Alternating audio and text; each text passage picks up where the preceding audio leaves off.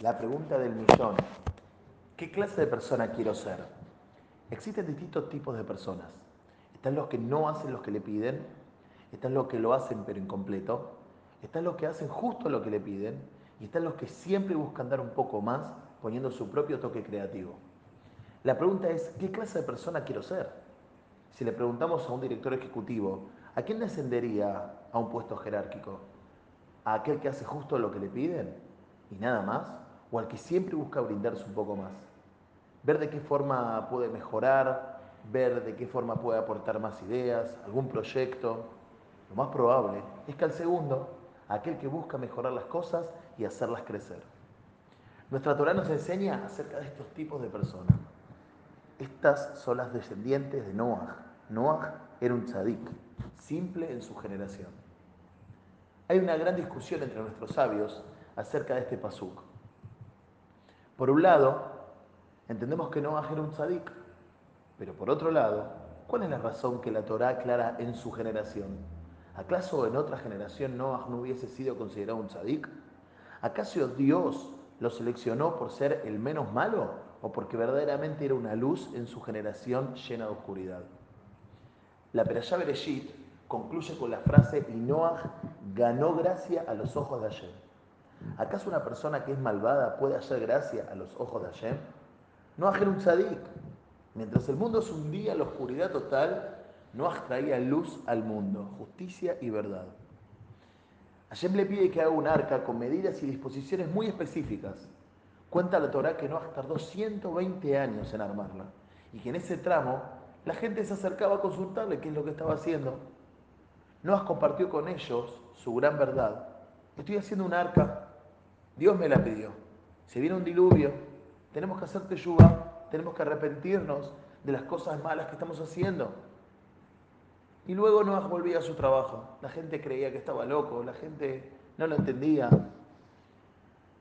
Noah era tan bueno que tenía la esperanza de que a pesar de que la gente pecaba, eran inmorales, falsos y ladrones, Dios no los destruiría, sino que les daría una nueva oportunidad para provocar el cambio.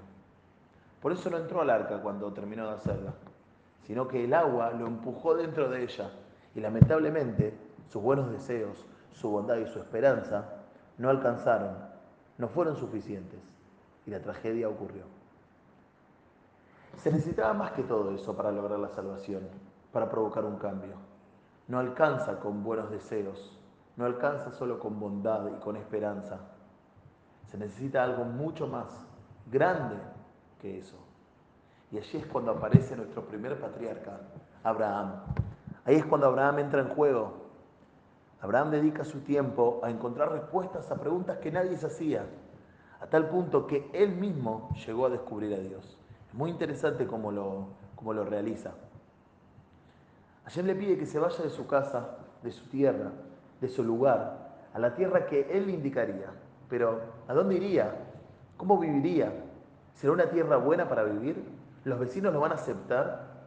¿Cuántas preguntas que pasaron por la cabeza de, de Abraham? Y muchas más que surgen a la luz con el tiempo, ¿no? Sin embargo, inmediatamente Abraham comienza su viaje. No duda un minuto. Una vez que llega al lugar donde Dios le pidió, le surge la pregunta, ¿y ahora qué?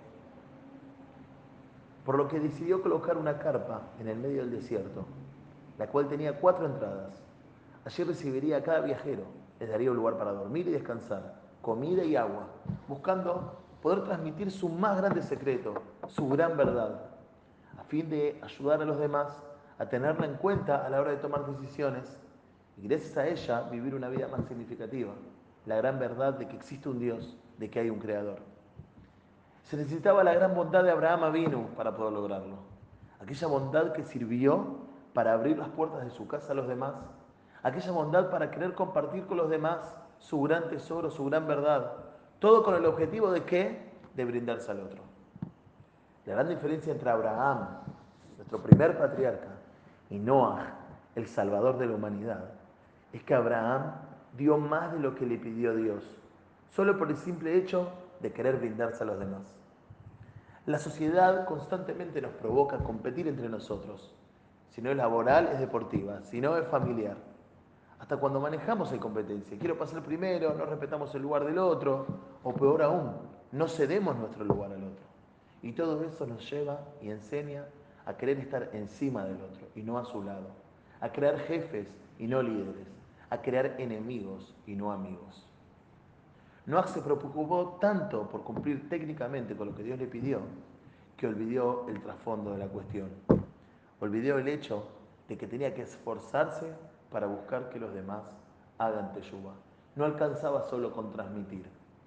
Se requería acciones más contundentes.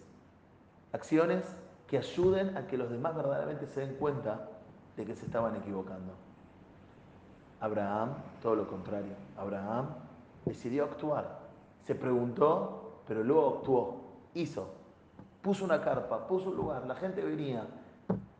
No conocía a nadie, no sabía quiénes venían, pero él se quería brindar al prójimo. Él daba lo mejor de sí para que los demás estén mejor.